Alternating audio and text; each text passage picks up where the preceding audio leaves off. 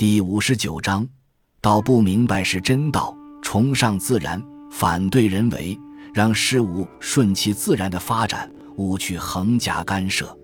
横加干涉就是人为，人为即伪，自然为真，人为为伪。所以庄周瞧不起雄辩术。庄子《齐物论》说：“大辩不言。”回想半个世纪以来，那些滔滔不绝说的莲花县的，多属巧言、佞言、伪言，害党、害国、害民。一九五八年秋，跟随革命同志去郫县参观水稻放卫星，亩产四万斤，归途满车文士急着表态，争呼形势大好。庙宇喧哗，党言铿锵，唯有勤杂老钟反对浮夸作假，但他拙于言辞，说不出多少道理来，仅重复这样搞不行一句而已。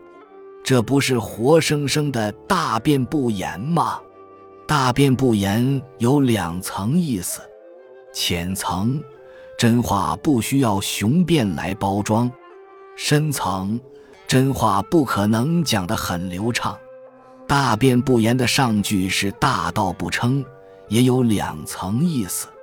浅层，真理不需要宣传来弘扬；深层，真理不可能讲得亮堂堂，因为我们对现实的状况不可能摸得很透彻，所以真话不可能讲得很流畅。因为我们对未来的发展不可能测得很准确，所以真理不可能讲得亮堂堂。那些讲得亮堂堂的、描绘得很清晰、论证得很严密、不容置疑的真理，终被实际生活嘲笑，成为好心肠的梦话，空令后人浩叹，古今奇少见哉。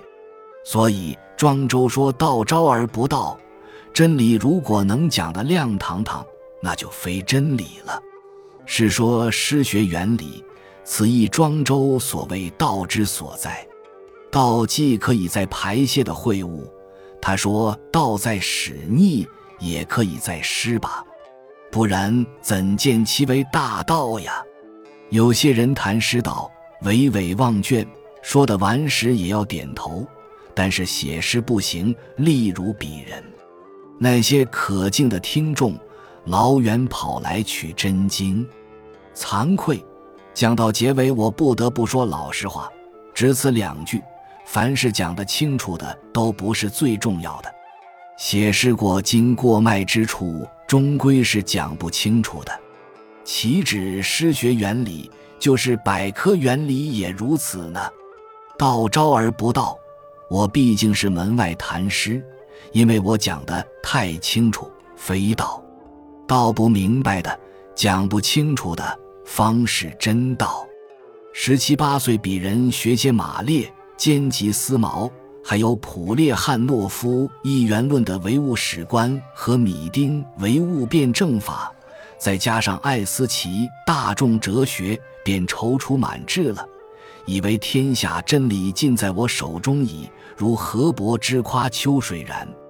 后来沉默下去，现实长乖了预言的嘴巴，眼前所见的，书上所写的，完全风马牛，弄不清楚真理在我这边还是在监督我改造的居民母母手上。我学过的那些规律，真算是规律吗？为什么现实不按照书上的规律发展呢？马列二位领袖预言过文化大革命吗？思毛二位领袖说过将来要引进外资吗？风吹云散后，倒还是有的，只是道不明白，还需我们去探求罢了。本集就到这儿了，感谢您的收听，喜欢请订阅关注主播。主页有更多精彩内容。